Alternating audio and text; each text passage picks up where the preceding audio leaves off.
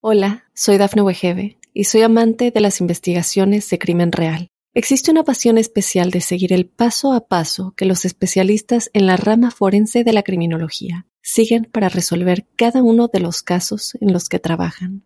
Si tú, como yo, eres una de las personas que encuentran fascinante escuchar este tipo de investigaciones, te invito a escuchar el podcast Trazos Criminales con la experta en perfilación criminal, Laura Quiñones Orquiza, en tu plataforma de audio favorita. Te haré algunas preguntas. Quiero que respondas honestamente. ¿Alguna vez has sentido algo que consideres anormal? El misterio está fundamentado en el silencio, pero ya es hora de hablarlo entre todos. Maldita Radio presenta otro martes inspirada en hechos reales. de misterio.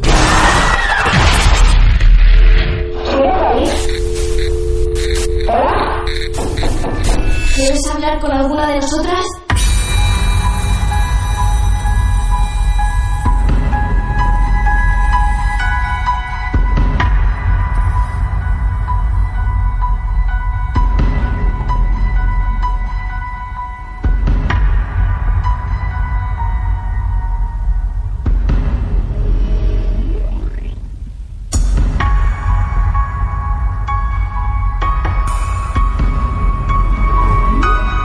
Bienvenidos todos y todas a otro martes de misterio aquí. Si estás escuchando esto, en algún pedacito o en algún rinconcito del mundo, estés donde estés, podés participar y contar tu historia en vivo. Podés escribirnos al 223 6 22 33 13 o nos buscás en las redes sociales, en Instagram, en Facebook. Es muy simple, pones Marte de Misterio, ahí nos vas a encontrar. Nos mandás un mensaje privado si querés y nos decís, quiero compartir mi historia. Pero hoy es un gran encuentro, no el de ustedes con nosotros. O sí, aparte de ese, digo que es un gran encuentro porque vamos a recibir nuevamente en el aire de este martes de misterio para Mar del Plata, para Argentina y para el mundo al obispo, y me encanta llamarlo también exorcista, Manuel Acuña. Manuel, buenas noches, ¿cómo te va? Muy buenas noches, Martín. Un placer nuevamente. Eh, usted sabe, Manuel, que es muy utilizado este programa barra podcast en la gente cuando se está por ir a dormir.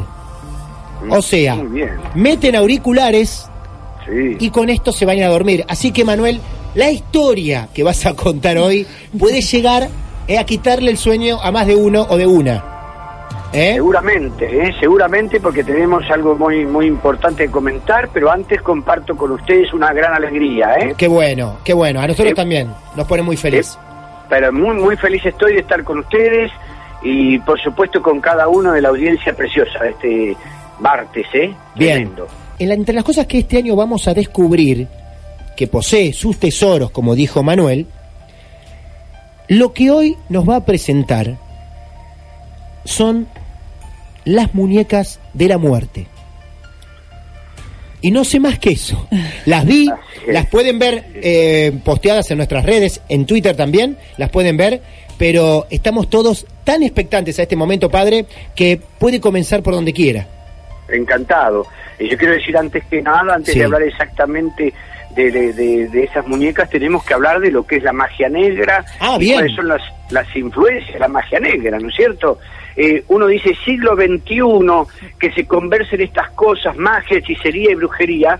Quiero decir que más que nunca esto está en el mundo actuando de una forma muy activa, si eh, valga esta palabra, Sí. en forma muy muy presente, no solamente entre los particulares, entre personas, sino también entre comunidades enteras. Eh, lo digo porque eh, con firmeza y lo asevero, porque yo he vuelto recién de Roma, Sí. de la, de la cumbre de exorcistas que tuvo lugar entre el día 6 y 11 de mayo pasado Qué bien. en el, en el Ateneo Pontificio Regina Apostolorum. Cuento además Sí. que he sido el primer este latinoamericano Sí.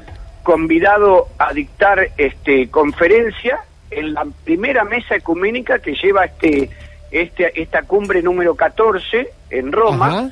Fui invitado expresamente para dirigir la palabra con, este, a más de 42 países sobre la realidad de la, de la posesión, la Sí. brujería y el exorcismo en nuestra América Latina. Todo esto eh, fue señalado, como decimos, con documentación concreta, Claro. con casos concretos, con el trabajo también que se habló de las sectas, Sí. con la captación de jóvenes y no tan jóvenes, ¿no? Porque cualquiera en un momento de, de, de, de, como decimos, de vulnerabilidad, vulnerabilidad emocional, claro. como es una pérdida o algo, puede ser sugestivamente captado por alguien que le dice, mira, vení, acompáñame acá, te vas a sentir mejor. Hay que tener mucho cuidado y tener siempre un faro, el de, la, el de, el de esa luz, esa armonía, esa paz, esa búsqueda de lo que es el día y no la noche, de lo que es la felicidad y no el, el odio y el rencor que motoriza al diablo, ¿no? Siempre decimos el diablo no solamente es una idea, eh, para algunos si de ahí agotan ellos lo que lo que se supone esta es la maldad, una simple entelequia, un simple concepto, no es eso, no se agota allí. El diablo es una personalidad y actúa, ¿no? Y como decimos, actúa en la magia negra, que es la que invoca espíritus malignos, ¿no? Entro en el tema, el- es la que invoca es- esos espíritus malignos para que para traer todo tipo de tensión en la vida de la familia, en la vida personal, en el hechizo, por ejemplo, de odio para separar las familias, en los amarres para unir eh, caprichosamente las parejas, en lo que primero que produce la magia negra es un bloqueo mental, de eso también se habló mucho, yo estoy dando conclusiones acá para entrar justamente en el tema Sí. de estas muñecas Sí. eh, este, de la muerte, ¿no? Que, que- que yo he querido compartir con ustedes hoy, porque la magia negra tiene un impacto emocional o un impacto en la mente tan grande Sí. en el pensamiento de la víctima a la hora de trabajar con el objeto, con, con, con lo que se va a teñir, con lo que se quiere inundar de oscuridad y de sombra, que la víctima de magia negra generalmente es privada de esa energía intelectual, empieza sufriendo una confusión en su mente, ¿no? Y no- empieza a, a tener un desgano por la vida, un deseo de no progresar porque se piensa que todo es igual, y empieza a desesperar en la vida, empieza a sentir desamor por lo que antes sentía amor, mientras que esa barrera que se produce en su inteligencia y, y esa barrera que también opaca su corazón en, en la persona, por más que eh, va haciendo que sus esfuerzos sean interpretados como vanos, y mientras tanto va ocupando lugar la oscuridad y la desgracia, ¿no? Entonces aparecen las peleas sin ninguna razón aparente en la pareja, aparece el, el, el problema, eh, aparecen hasta muertes repentinas o extrañas en la familia, incluyendo las mascotas, y esto tiene directa relación con las muñecas de la muerte. no entramos en la historia de las muñecas, pero ya sabes, ya sabes que hay, hay gran presencia de magia negra en la historia de hoy, de maldad, de deseo presencia, fuerte de maldad hacia otra persona, de castigar a otra persona. Se busca castigar en la magia negra, básicamente, ¿no? Hacer el mal. Tota- totalmente. Claro. Se busca hacer el mal de tal modo que ese daño pueda llegar, Claro. como nosotros decimos, a- al crimen de brujería. Sí, a desear la muerte, ¿no? Claro, también. De otra persona.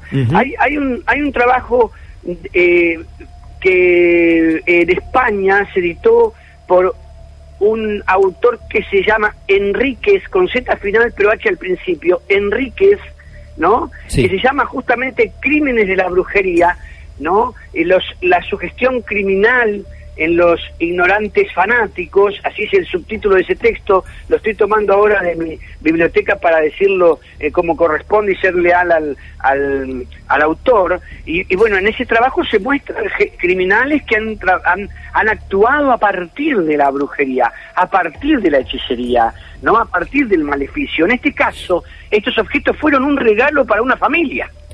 Las muñecas. Manuel, yo tengo una duda. Sí, Eh, la magia negra, ¿cómo es que actúa? ¿Espíritus o energía negativa? ¿Qué es lo que lo que se activa, digamos? Siempre, siempre la magia negra va a invocar a los demonios. Ah, siempre. siempre. Ah, Siempre. Va a invocar a los demonios va- eh, según el objetivo que se tenga, ¿no es cierto? Sí. Eh, si, si es este, la muerte de la persona o es causarle el, eh, la división, causar este el, el- el odio, causar el quebranto económico, para todo eso va a haber alguna invocación es- específica que va a bañar el objeto determinado que se va a llamar en, en, en el- los tratados, se van a llamar, eh, hablo de los tratados incluso de los grimorios, ¿no? Eh, ah, se va a llamar objeto soporte. Sí. El objeto soporte en este caso son las muñecas, ¿correcto? Bien, ahí está. Es el objeto soporte donde se va a volcar Bien. esa intención de daño de mal, que cuando recibe esta familia, este matrimonio, ese regalo, de estas dos muñequitas que, bueno, no parecen ni siquiera bonitas, No, pero bueno, no lo son. no parece, no- ya, ya no lo eran para la familia, pero bueno, un regalo uno qué va a decir, ¿no es cierto? Bueno, Claro. bienvenido. Y, y lo tuvieron en la casa muchos, mucho tiempo, eh, yo me atrevo a decir exactamente unos 3, 4 años, Ah. y en esos 3 y 4 años, más o menos, fallece la madre de la mujer, cae, fallece un hijo y cae en coma la madre del esposo. No, no, o sea, fallece lo que sería la abuela de los niños, Sí, ¿no? Uno de los niños sí. y cae en coma la mamá de esos niños. es eh, el- la madre del esposo, la, la Ah, suegra de la, la suegra de la, otra mamá, abuela, la mamá del esposo, la otra la abuela, otra abuela. la otra Ah, no, abuela. pero tremendo. Si uno dice casualidad, no, no hay casualidad, porque eh, yo aprovecho la circunstancia para hablar de todo lo que eh, eh, deja como efecto nocivo, si me permite decir así, el efecto Sí. nocivo la magia negra. Ajá. O sea, las muertes repentinas en la familia, por ejemplo, ¿no? Sí. Por ahí me estoy Es que, adelantando, pero ¿a quién iba dirigido eso? ¿A alguien en Al particular? matrimonio, Ah, al matrimonio, ah, al matrimonio, para causar la división del matrimonio.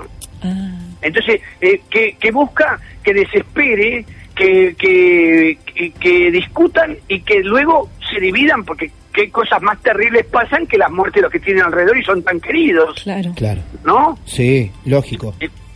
Junto con eso, que era lo que también pasaba en la casa, que tiene que ver exactamente con la magia negra, en esta casa, se veían presencias oscuras.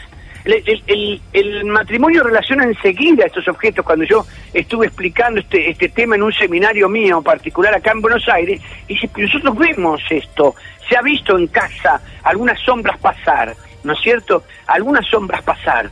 Entonces uno dice, ¿y desde cuándo?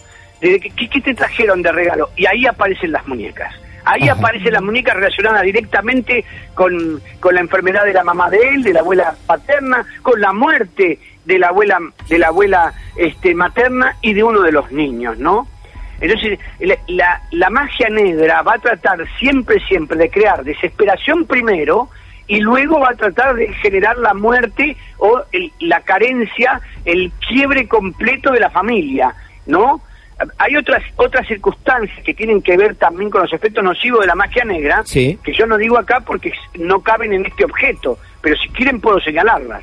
Sí, claro que sí. Sí. ¿no? Por ejemplo, eh, aparte de las presencias oscuras en la casa, Sí. eh, o- o- la magia negra eh, también puede producir tendencias autodestructivas, por ejemplo. Ah, claro. ¿eh? Sí. Porque ante no olvidemos, la confusión, la fuerte confusión es de la persona es un principio de la hechicería.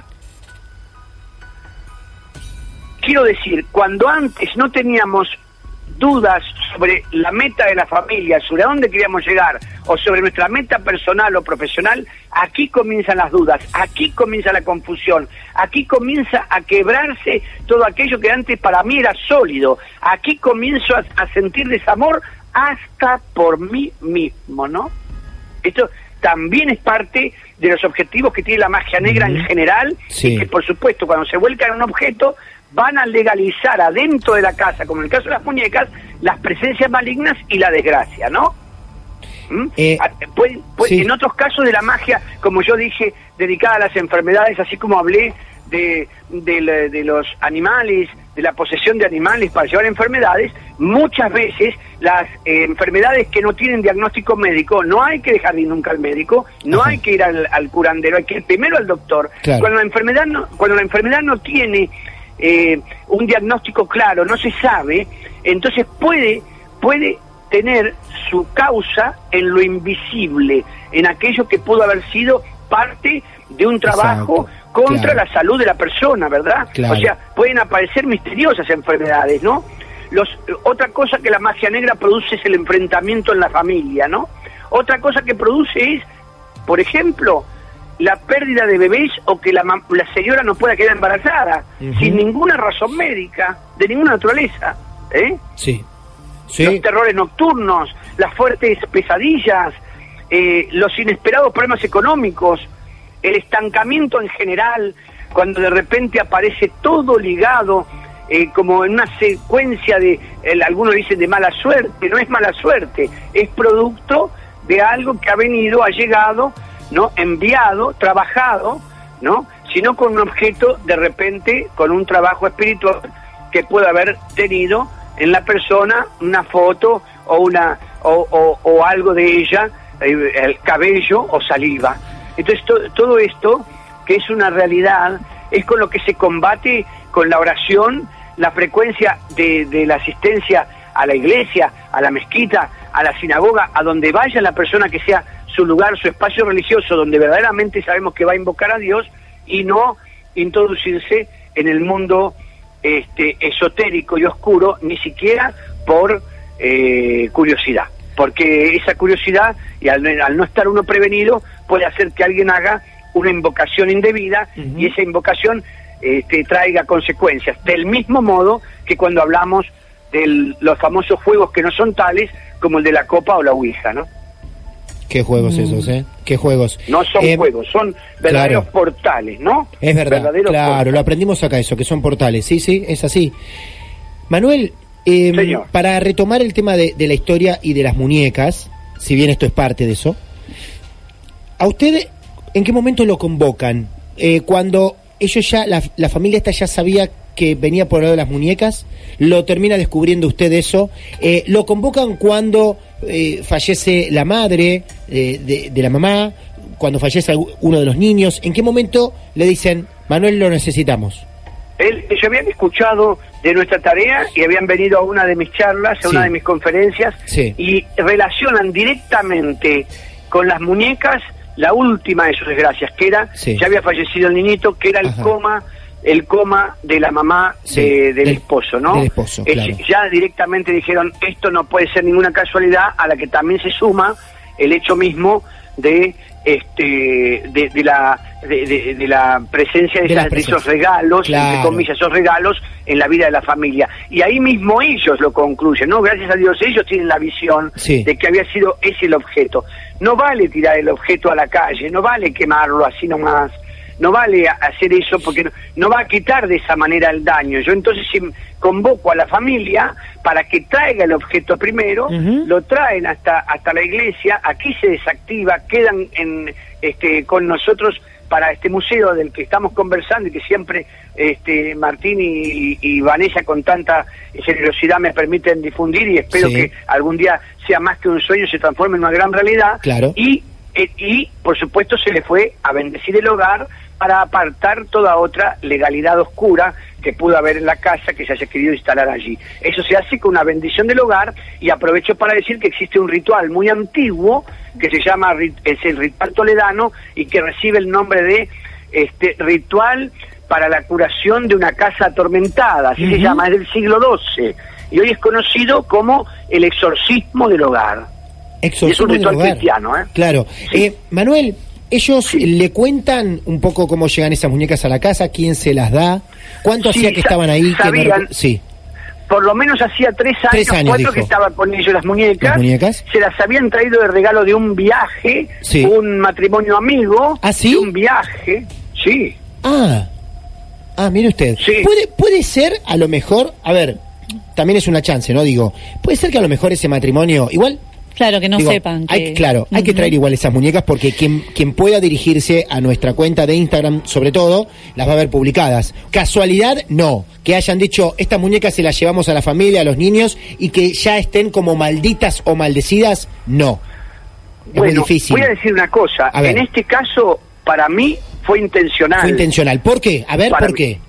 Porque las consecuencias fueron gravísimas. Ah, bien. digamos Sí. y, y todas y todas dentro del ámbito de las de los seres más queridos no más cercanos Claro. más propios pero también debo responder nobleza obliga con que este hay objetos que ya se traen Claro. de afuera Sí. y que se encuentran ya este cómo diría la gente lo diría trabajados no Ajá. Eh, para que todos comprendan. Sí. Este es el caso de un, de un señor que traía de Tailandia, ¿eh? de Tailandia, objetos, muñecos, eh, eh, incluso esas estatuillas que conocemos tanto, que parecen como de dioses ajenos, extranjeros, ¿no? De Tailandia él traía todo esto de importación porque era una regalería y bueno, lo que lo que ocasionó para la vida de esa familia fue tremendo también. En Ajá. ese caso, Sí. esos objetos venían ya eh, con una carga particular, ¿no? Luego nos de- pudimos deducir que además ese, ese padre de familia que iba y venía para traer esos contenedores con regalos había tenido contacto con alguien propio de la hechicería mismo en Tailandia. Así que había Claro. dos fuentes. Una Claro. cosa era los objetos ya traídos con una carga específica que, que vienen del lugar, que vienen hechos por otro, y por otro lado la carga que ya traía este hombre legalizándolo adentro de la familia, ¿no? Y en este caso sí hubo que hacer curaciones, p- para que la gente comprenda, curaciones, Sí. hubo, hubo que hacer el exorcismo de la casa, el exorcismo del lugar de trabajo, y yo pude ver el cuerpo del niño, de uno de los hijos, marcado, ¿eh? No. Marcado. Y marcado con arañazos. Y Mm. las paredes de la casa también marcadas. ¿Marcadas con qué las paredes, por ejemplo? Como si fueran rayadas con Claro. uña Sí. la- la- la- el, el fino de la pared. Como si fueran rayadas con uña. En Eh, la casa, ¿eh? Manuel, ¿usted recuerda el momento en el que el matrimonio se acerca y le lleva las muñecas? Que hasta el momento no estaban, eh, digamos, no le había quitado eh, ese, esa brujería, ese maleficio, lo cargado que traían las muñecas. ¿Usted recuerda cuando las vio, qué sintió, qué, qué, qué le dijo todo su conocimiento cuando las tuvo adelante por primera vez? Son horribles Yo le pedí, por supuesto, yo le pedí al matrimonio que trajera las muñecas durante una misa. Ah, ¿Por, sí. ¿Por qué hice eso? Porque estábamos en la oración más grande y perfecta, en la presencia de Dios, ¿no es cierto? En la oración de la iglesia, en la misa. Sí. Le dije, bueno, en, en un momento, en la misa yo los voy a llamar y ustedes me van a entregar esos objetos. ¿Por qué? Porque al tener una carga tan grande, Sí. yo no quise decirle, vengan cualquier día de la semana y tráigamelo y gracias y hasta luego. No, en ese momento yo recibo las muñecas. Bueno, las muñecas a mí no solo me dieron una sensación horrorosa, Sí. sino que también yo pude sentir, ellos ya no lo sentían, Ajá. yo pude sentir un aroma oloroso, asqueroso, ¿Ah, sí? un aroma nauseabundo en las muñecas, un Ah. aroma que salía de esas muñecas. Claro. Ellos no percibían nada. ¿eh? Y, y- y en ese instante yo las recibo, hago lo que se llama el conjuro para desactivar esas, esas, esos objetos, una, una oración que el padre Amor mismo enseña en un trabajo Sí. de uno de sus libros y este y a partir de, de- de luego de hacer eso yo bendigo en la misa a la familia y le pido que tome la comunión acto seguido mi equipo va a hacer la curación de la casa así Ah. llamarlo para que la gente comprenda Claro. que viene a hacer la bendición del hogar es decir hubo eh, tres etapas. Primero, en una charla ellos comprenden qué era lo que estaba pasando en su casa. Segundo, Sí. durante una misa los recibo para que me entreguen esos objetos en la mano. Yo siento esa, esa carga, pero además ese olor nauseabundo en las muñecas. Y acto seguido, eh, de la bendición de ellos, pasamos a la casa para blindar su casa con la luz de Dios, que era lo que hacía falta en ese hogar, ¿no es cierto? No, aparte cuánto daño había ahí, ¿no? Cuánta, cuánta muerte cercana. hay que- Eh, exacto, Martín, hay que creer, hay que creer que hay gente Sí. que solo puede ofrecer el mal. Sí, sí, sí, lógico. Sí, es así. Es decir, hay que creerlo. No, hay una ingenuidad que es imperdonable. Con esto no vamos a sospechar de todo el mundo, pero sí tener presente Sí. que así como nosotros damos testimonio de fe en la luz, así como en el programa se habla de la luz, también hay gente que a estas horas trabaja para la oscuridad. Claro, sí, por supuesto, ¿Eh? por supuesto. Entonces- Padre, eh, Sí. eh, usted tiene las muñecas adelante en esa misa, Sí. eh, Sí. le quita el mal que supuestamente tenían dentro. ¿Usted se da cuenta que esa muñeca en ese momento quedó liberada? Que las muñecas Por ya... supuesto. En ese por momento usted se da cuenta, na- más allá de las palabras, resistir. digo, ¿no? Sí, sí, sí, sí, sí. De la Es oración. que nada se puede, nada se puede resistir a la, a la bendición de Dios. Es decir, no olvidemos, eh, el exorcista no es un superhéroe, un superhombre, solamente actúa en función de la autoridad de Dios. Ajá. Y Dios promete su asistencia por su nombre bendito. Cuando, es, cuando se desactivan las muñecas, el olor desaparece. Ah, bueno, a eso me refiero. Primer punto. Ese es un indicio. Primer- Claro. Ese es el indicio. Primer Bien. punto, la, el olor desaparece. Ahí está. Segundo, cuando se va a la casa, luego de la, de la bendición de la casa, nunca más nadie vio ninguna presencia ni ninguna sombra del hogar. Increíble. Que es importante que Sí. se desactivan, no se les saca. Se desactivan. La vez pasada nos habías comentado, ¿no, Manuel? Que se Así es, desactivan. Se desactivan. se Eh, desactivan. y después Porque de- el objeto ya está hecho con eso. Se desactiva para que nadie pueda tomar con, digamos, de, de ese objeto la carga negativa que pudo haber traído, ¿eh? ahí está, ahí está. Eh, después de desactivar la muñeca Sí. y antes de dejarla guardada, donde sea, Sí. eh, ¿pasa por algún otro proceso? No sé, se le no, lo que cualquiera podría pensar o ver en una película se le tira agua bendita, eh, Sí, se- siempre el agua bendita va a estar presente, Ah, siempre. claro. Siempre el agua bendita va a estar presente, porque el agua bendita es purificación. Yo siempre yo indico a la gente que hay que hasta tomar el agua bendita. ¿En ¿eh? serio? El, el agua bendita hay que Ah. tomarla. Hay que tomar agua bendita. Yo el agua bendita es un remedio. Claro. Al- algunos, algunos se enojan cuando se dice esto, pero están los rituales cristianos. Nadie puede decir que estamos afuera de, la- de un hecho cristiano. Ajá. Le digo más, existe, existe, existe una, eh, una, eh, eh, un uso del agua bendita que la gente no le da. ¿Sabe cuál es? Bueno, beberla, ya eh, nunca Sí, había ya visto no a alguien beberla. sí, Ese es uno. ¿Y el otro? Bañarse. Lavar la ropa con gotas de agua bendita. Ah, bañar la ropa, claro. Claro, Lavar lavar, la la ropa. ropa. Claro. Lavar la qué ropa. bárbaro, qué bárbaro. Eh, O sea, y, y sí. eso tiene oraciones y es real. Y por supuesto que los sacerdotes carismáticos en todas las tradiciones lo utilizan, porque el agua bendita es un sacramental de todas las iglesias. Como claro. decimos, el agua bendita, la sal exorcizada y el aceite bendito. Así es. Nosotros, eh, eh, eh, digamos, en nuestra santería exorcística, que, que, que es un gran laboratorio, nosotros tenemos elementos específicos que se utilizan para la purificación de la casa y distinguimos incluso Sí. en oración el agua bendita del agua exorcizada. Ah. Porque el agua para exorcismo se le puede dar a una persona a beber en casa cuando creemos o tenemos la sospecha de que se encuentra trabada, como dice la gente, yo trato de hablar con los lenguajes de la gente, Sí. tenemos otros términos para en, la- Sí. en la teología, cuando se encuentra infestada, diríamos, por alguna situación o persona maligna que está a su lado y nosotros sabemos que pueda tener sobre él cierto embrujo o cierta subyugación mental. Claro. Si se le pone esas gotas de agua exorcizada a la persona en un café o en un té, lo va a encontrar amargo o lo va a encontrar nauseabundo Mirá al tomarlo. ¿Por qué? Sí. Porque aquello que, que, que recibe está denunciando Sí. el daño o el mal que se le ha ocasionado. Qué bárbaro, mirá qué dato, mirá lo que acabo de O sea, aprender hoy. Qué bien. Hay qué bien. remedios espirituales, Claro. Martín, hay remedios espirituales, Vanessa. Claro. Y hay que utilizarlos. hay que están al alcance de todos los creyentes. Manuel, esas muñecas están en, eh, en su poder. Hoy, Sí. si, me, si Sí. me tiene que describir el, lugar, yo, si me dan esas muñecas, agarro una pecera, la lleno de agua bendita y están sumergidas ahí. Le pongo una tapa, ¿sí? Claro. ¿Dónde están este, físicamente esas muñecas?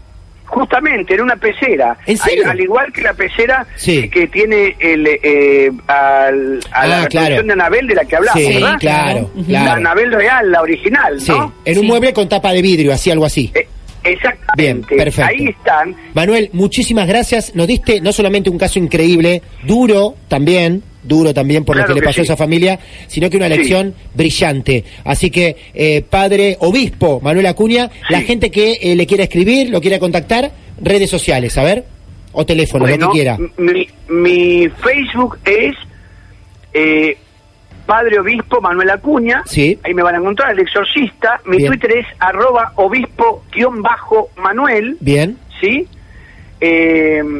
Y por supuesto, mi correo es Padre Manuel 1, porque Bien. acá la gente también me conoce como padre, pocos saben de mi función como obispo. Ajá. Padre Manuel 1 con el numerito 1, Bien. arroba yahoo.com. Solo com, nada más, ¿eh? Perfecto. Padre Manuel 1, arroba yahoo.com. El Facebook, el Twitter y Obispo Manuel 6262 En Instagram. es mi Instagram Claro. para todos los que quieran. Así que se me puede ubicar el teléfono de la parroquia, eh, el buen pastor en Santos Lugares es 4 750 3269. Ha sido un placer gigante eh, tenerlo aquí en el aire. Eh, la verdad que levanta el nivel de una forma Sí, increíble. absolutamente. Porque nosotros estamos acostumbrados a escuchar casos reales, con Vanessa, con Diego, con el resto de los chicos, pero acá no solamente hay caso real, sino que eh, hay un manual. ¿M? Cada vez que lo invitamos a Manuel, abrimos el manual del exorcista y vamos aprendiendo. Manuel, un orgullo tenerlo como parte de los Martes de Misterio. Un abrazo grande. Muchísimas gracias Martín, Vanessa, Diego, que Dios me los bendiga, me los guarde y los proteja con San Miguel Arcángel, ¿eh? el exorcista invisible. Abra todos sus caminos, llene de luz su presente y su futuro y traiga cumplidos todos los anhelos de su corazón. Y a todos los que están escuchando acá o luego vayan al Spotify para Sí. poder este, disfrutar, que la bendición de Dios Todopoderoso, que es Padre, Hijo y Espíritu Santo, descienda sobre cada uno de ustedes, sus seres queridos, su familia, todos los que les hacen el bien y permanezca para siempre. En el nombre de Jesús, amén y amén. Fuerte abrazo de luz para ustedes.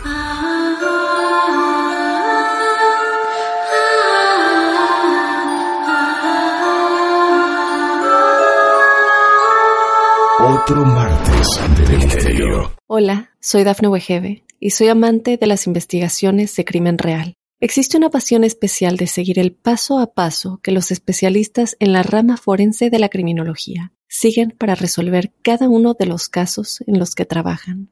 Si tú, como yo, eres una de las personas que encuentran fascinante escuchar este tipo de investigaciones, te invito a escuchar el podcast Trazos Criminales con la experta en perfilación criminal, Laura Quiñones Orquiza, en tu plataforma de audio favorita.